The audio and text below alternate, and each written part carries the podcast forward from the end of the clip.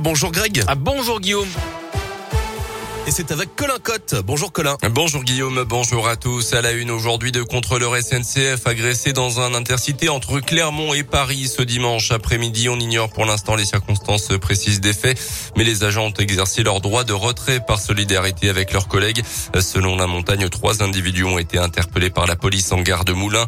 Le train est reparti à 17h30 en direction de Paris en accusant un retard de 3 heures au total. Encore un excès de vitesse important dans le Puy-Dôme ce week-end à Nonan, un automobiliste contrôlé à 146 km heure sur une portion de route métropolitaine limitée à 70. Le conducteur avait récupéré récemment son permis de conduire après une suspension administrative suite déjà à un excès de vitesse.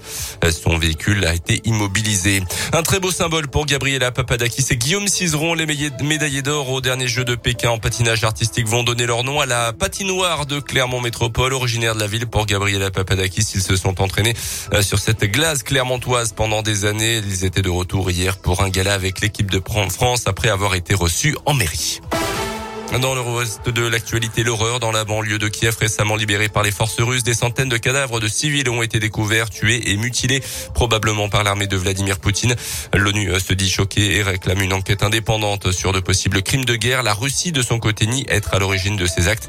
Dans le même temps, plusieurs bombardements ont été signalés dans le sud et l'est du pays. Un geste citoyen pour limiter la consommation d'électricité. Ce lundi matin, RTE, le gestionnaire du réseau en France, annonce un pic de consommation entre 7h et 10h. RTE RTE appelle les ménages, les entreprises, les collectivités locales à modérer leur consommation électrique pendant cette tranche horaire. En cause l'indisponibilité pour cause de maintenance de 26 réacteurs nucléaires sur les 56 que compte la France. Et puis la vague de froid évidemment qui touche le pays depuis quelques jours.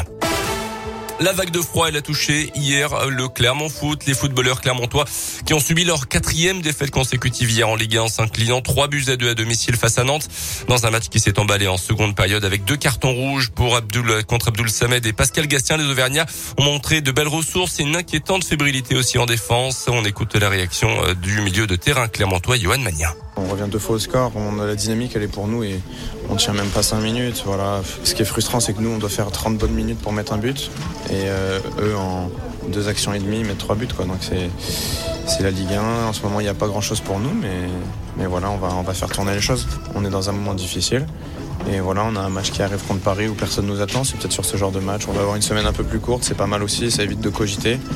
Et voilà, peut-être sur ce genre de match où voilà, personne nous attend, on va courir, on va peut-être reprendre du plaisir à, à défendre ensemble. On l'a fait contre Marseille. Bon, Paris, c'est encore au-dessus, mais voilà, pourquoi pas. Au classement, grâce à la défaite de Saint-Etienne face à Marseille, le Clermont Foot reste à la 17e place. Le prochain rendez-vous, ça sera samedi prochain, toujours au Montpied, face au Grand Paris Saint-Germain.